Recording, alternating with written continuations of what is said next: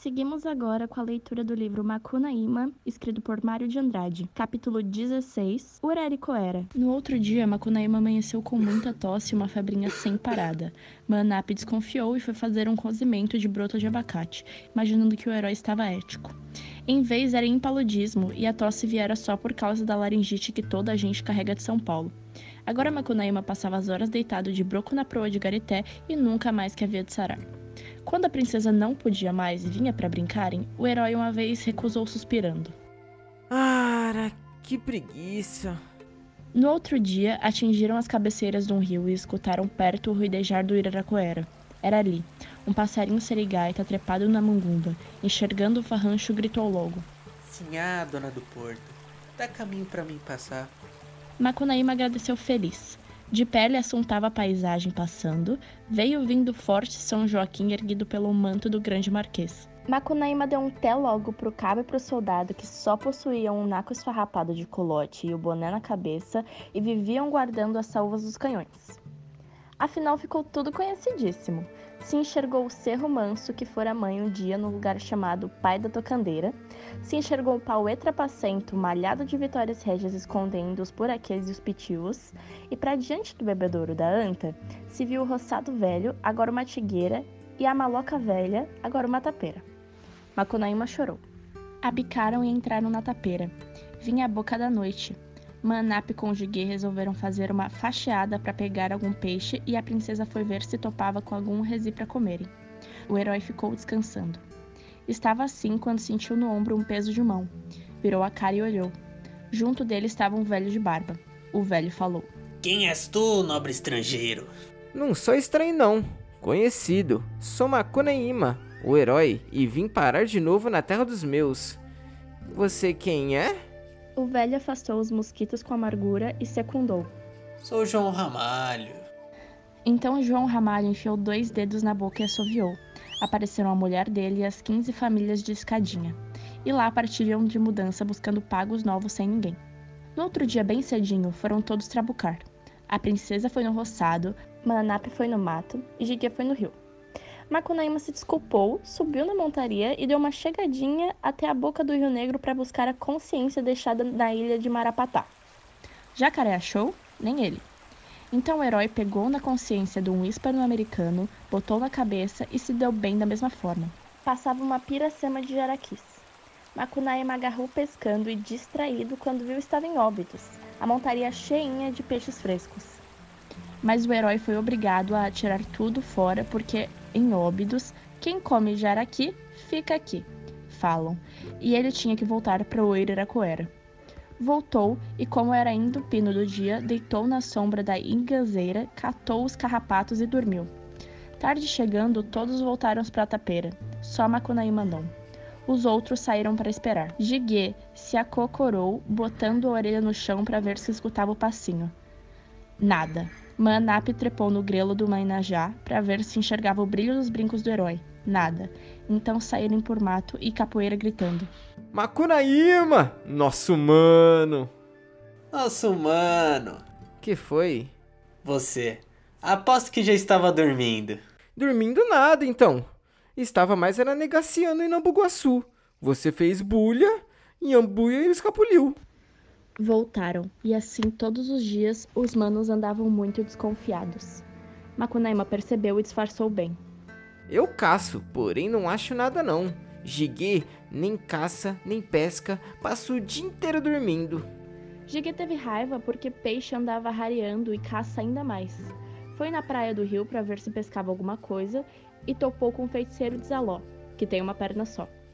O catimbozeiro possuía uma cabeça encantada feita com a metade de uma casca de girimum. Mergulhou a cabaça no rio, encheu de água até o meio e despejou na praia. Caiu um despropósito de peixe. Gigue reparou bem com o que o feiticeiro fazia. Zaló largou de cabaça por aí e principiou matando o peixe com um porrete. Então Gigue roubou a cabaça do feiticeiro de Zaló, que tem uma perna só. Mais para diante, fez que nem tinha reparado e veio muito peixe, Veio Pirandira, veio Pacu, veio Cascudo, veio Bagre, Jundiá, Tucunaré, todos esses peixes, e Jiguê voltou carregado para a tapeira depois de esconder a cabeça na raiz do cipó. Todos ficaram sarpantados com aquele mundo de peixe e comeram bem. Macunaíma desconfiou.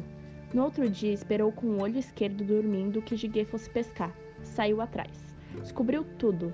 Quando o humano foi-se embora, Macunaíma largou da gaiola com os legornes no chão, pegou na cabeça escondida e fez que nem humano. Isso vieram muitos peixes. Veio a cará, veio piracanjuba, veio a viu, guarajuba, piramuntaba, mandi, surubim, todos esses peixes. Macunaíma tirou a cabaça por aí, na pressa de matar todos os peixes. Cabaça caiu numa lapa e Júgia mergulhou no rio. Passava pirandira chamada Padzá. Imaginou que era abóbora e engoliu a cabaça que virou na bexiga de Padzá. Então Macunaíma enfiou a gaiola no braço, voltou para a tapeira e contou o sucedido. Jiguê teve raiva. Cunhada princesa, eu que pesco, seu companheiro fica dormindo embaixo da enguizeira e ainda atrapalha os outros. Mentira. Então o que você fez hoje? Cacei viado. Que, que ele, ele... Comi, uai. Fui andando por um caminho, vai, topei rasto, dum. Catingueiro não era mais, era mateiro. Me agachei e fui no rasto. Olhando, olhando, sabe? Dei uma cabeçada de uma coisa mole, que engraçado. Sabem o que era? Pois a bunda do viado, gente. viado perguntou pra mim: que está fazendo aí, parente? Te campeando? Secundei. E vai. Matei o catingueiro, que comi com tripe tudo. Vinha trazendo um naco para vocês. Vai. Escorreguei atravessando o Ipu. Dei um tombo. Naco foi parar longe e Tanajura sujou nele. A peta era tamanha que Manap desconfiou. Manap era feiticeiro, chegou bem rente do mano e perguntou: Você foi na caça? Quer dizer, fui sim. O que você caçou? Viado. Qual?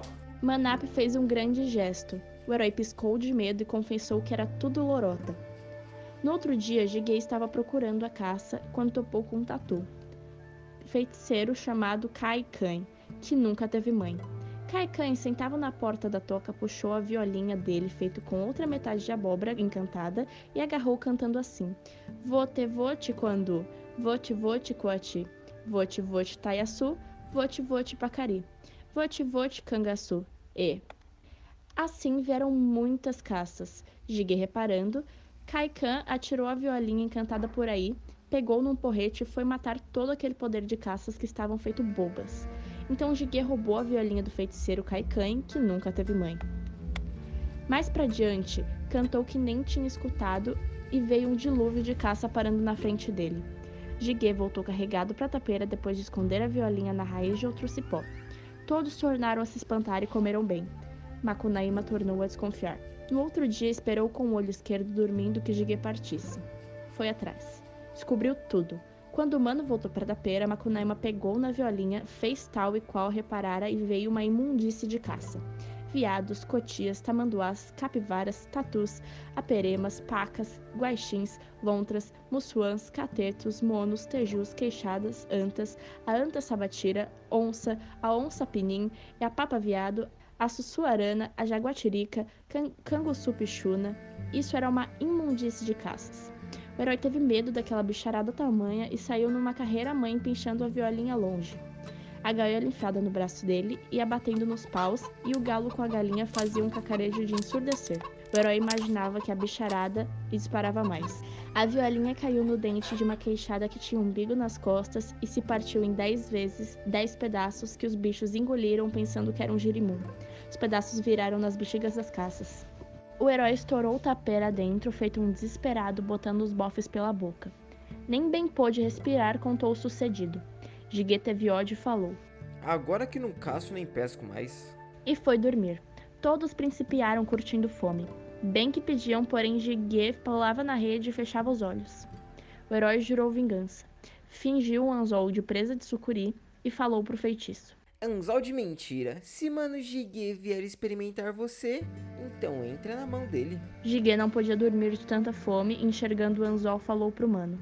Mano, esse anzol é bom? XPTO. Jiguê decidiu ir numa pescaria porque estava mesmo curtindo fome e falou. Deixa eu ver se anzol é bom. Pegou no feitiço e experimentou na palma da mão.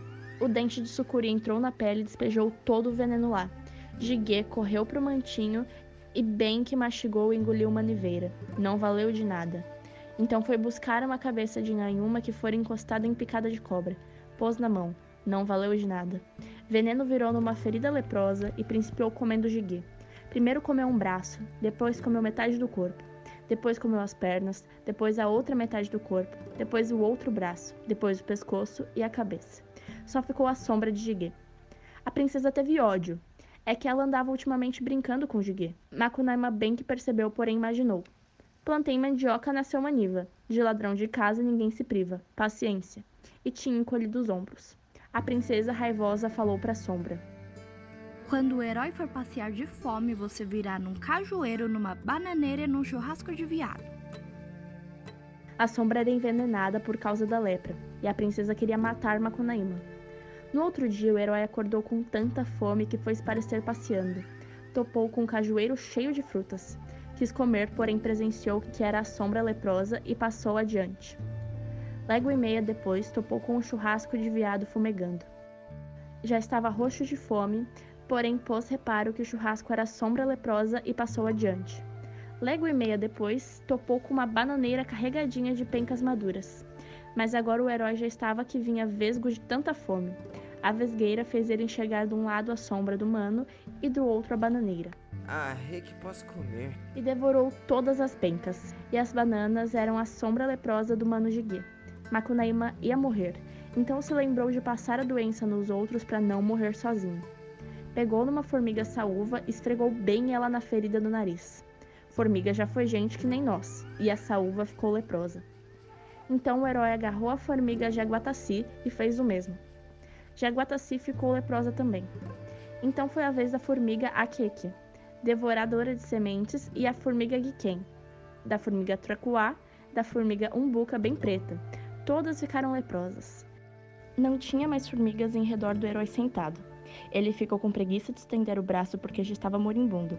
Esperou a visita da saúde, criou força e pegou no mosquito birigui mordendo o joelho dele.